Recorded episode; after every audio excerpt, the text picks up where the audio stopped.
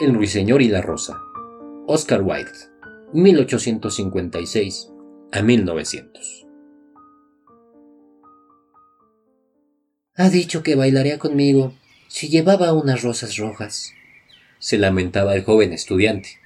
Pero no hay en todo mi jardín una sola rosa roja. Desde su nido en la encina oyóle el ruiseñor. Miró por entre las hojas asombrado. No hay una sola rosa roja en todo mi jardín. Gritaba el estudiante y sus bellos ojos se llenaban de lágrimas. Ah, ¿de qué cosa más insignificante depende la felicidad? He leído todo cuanto han escrito los sabios. Poseo todos los secretos de la filosofía y tengo que ver mi vida destrozada por la falta de una rosa roja. He aquí por fin el verdadero enamorado, dijo el ruiseñor. Le he cantado todas las noches aún sin conocerle. Todas las noches repito su historia a las estrellas y ahora le veo. Su cabellera es oscura como la flor del jacinto y sus labios rojos como la rosa que desea. Pero la pasión ha tornado su rostro pálido como el marfil y la pena le ha marcado en la frente con su sello.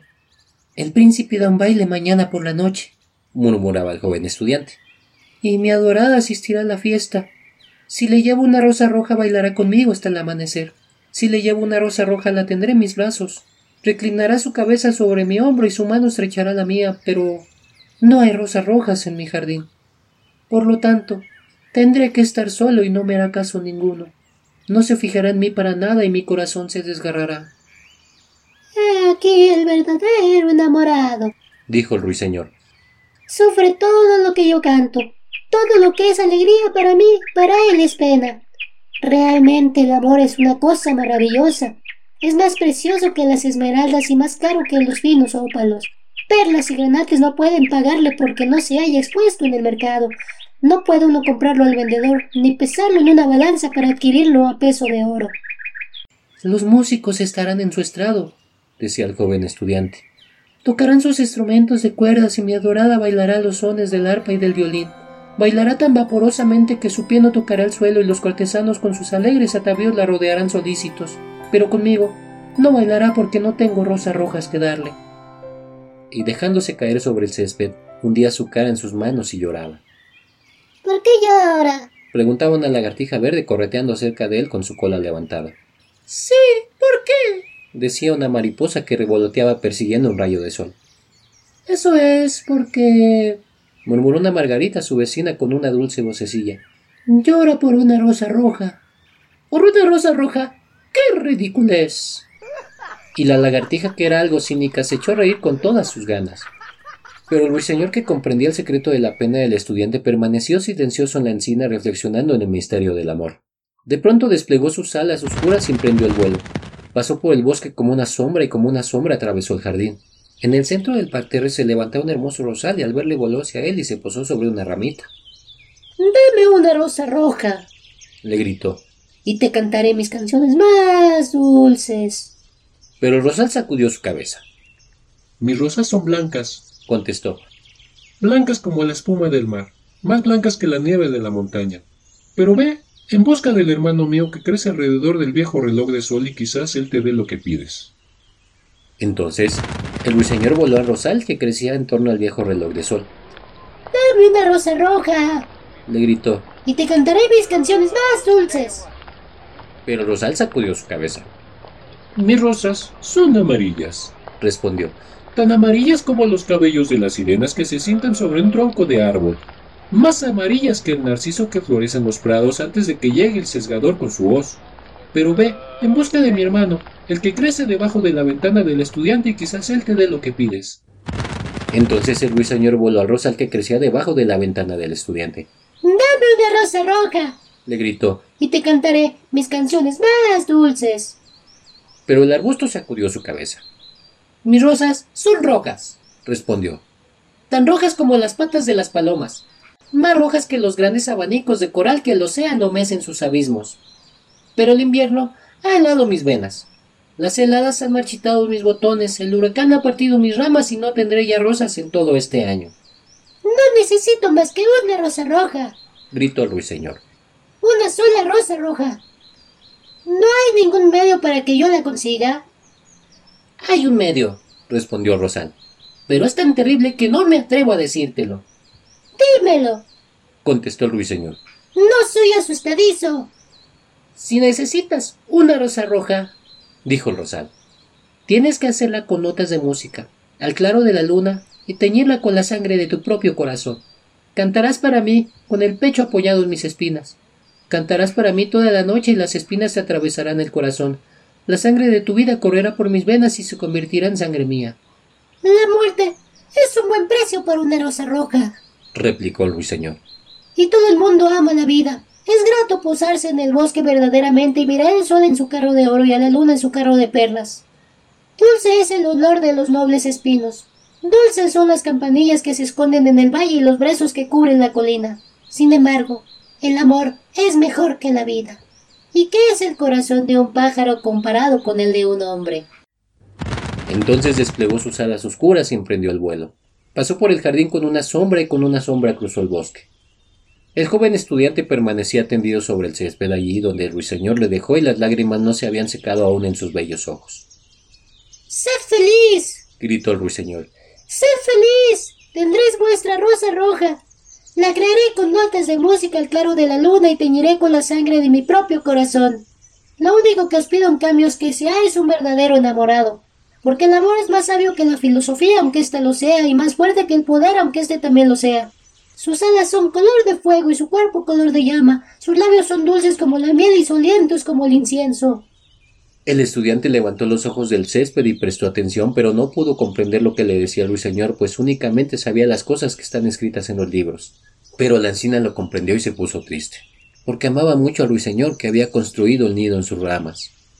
Cántame la última canción, murmuró. Me quedaré tan triste cuando te vayas. Entonces el ruiseñor cantó para la encina, y su voz era como el agua reidora de una fuente argentina. Al terminar su canción, el estudiante se levantó sacando al mismo tiempo su cuadernito de notas y su lápiz de bolsillo. El ruiseñor, se decía paseándose por la alameda. El ruiseñor posee una belleza innegable, pero siente. Me temo que no. Después de todo, es como muchos artistas. Todo estilo sin nada de sinceridad. No se sacrifica por los demás. No piensa más que en la música y en el arte, como todo el mundo sabe, es egoísta. Ciertamente, no puede negarse que su voz tiene notas muy bellas. Qué lástima que todo eso no tenga sentido alguno y que no persiga ningún fin práctico. Y volviéndose a su habitación se acostó sobre un jergoncito y se puso a pensar en su adorada. Al poco rato se durmió. Y cuando la luna brillaba en los cielos, el ruiseñor voló al rosal y colocó su pecho contra las espinas. Y toda la noche cantó sobre el pecho apoyado sobre las espinas y la fría luna de cristal se detuvo y estuvo escuchando toda la noche. Cantó durante toda la noche y las espinas penetraban cada vez más en su pecho y la sangre de su vida fluía de su pecho. Al principio cantó el nacimiento del amor en el corazón de un joven y de una muchacha, y sobre la rama más alta del rosal floreció una rosa maravillosa pétalo tras pétalo, canción tras canción. Primero era pálida como la bruma que flota sobre el río, pálida como los pies de la mañana y argentada como las alas de la aurora. La rosa que florecía sobre la rama más alta del rosal parecía la sombra de una rosa en un espejo de plata, la sombra de la rosa en un lago. Pero el rosal gritó al ruiseñor que se apretase más contra las espinas, Apriétate más, pequeño ruiseñor, le decía, o llegará el día antes de que la rosa esté terminada. Entonces el ruiseñor se apretó más contra las espinas y su canto fluyó más sonoro porque cantaba el nacimiento de la pasión en el alma de un hombre y de una virgen. Y un delicado rubor apareció sobre los pétalos de la rosa, lo mismo que crujese la cara de un enamorado que besa los labios de su prometida.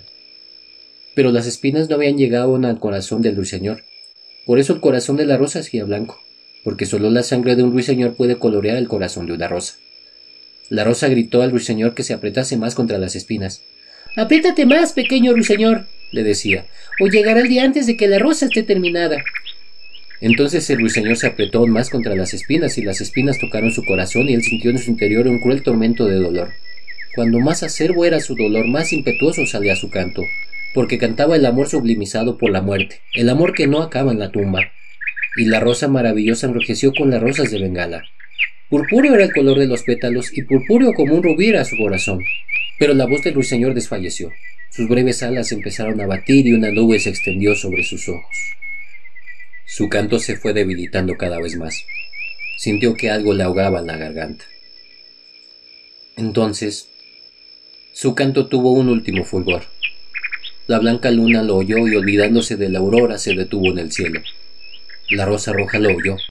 Tembló toda ella de arrobamiento y abrió sus pétalos al aire frío de la mañana. El eco lo condujo hacia su caverna purpúrea de las colinas, despertando sus sueños a los rebaños dormidos. El canto flotó entre los cañaverales del río que llevaron su mensaje al mar. ¡Mira, mira! gritó el rosal. ¡Ya está terminada la rosa! Pero el ruiseñor no respondió. Yacía muerto sobre las altas hierbas con el corazón traspasado de espinas. A mediodía el estudiante abrió su ventana y miró hacia afuera. ¡Qué extraña! ¡Buena suerte! exclamó. He aquí una rosa roja. No he visto una rosa semejante en toda mi vida. Es tan bella que estoy seguro que debe de tener en latín un nombre enrevesado. E inclinándose la cogió.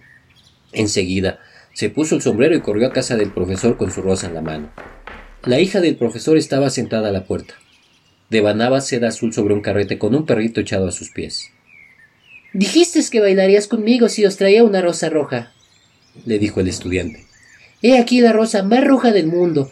Esta noche la prenderéis cerca de vuestro corazón, y cuando bailemos junto, ella os dirá lo mucho que os amo. Pero la joven frunció las cejas. Temo que esta rosa no armonice bien con mi vestido, respondió. Además, el sobrino del chambelán me ha enviado varias joyas de verdad, y ya se sabe que las joyas cuestan más que las flores. Oh, a fe mía que sois una ingrata dijo el estudiante lleno de cólera, y tiró la rosa de arroyo. Un pesado carro la aplastó. ¡Ingrato! dijo la joven. Os diré que os portáis como un grosero y después de todo, ¿qué sois? Un simple estudiante. ¡Bah! No creo que podáis tener nunca hebillas de plata en los zapatos como las del sobrino del chambelán. Y levantándose de su silla se metió en su casa. ¡Qué bobería es el amor! se decía el estudiante a su regreso.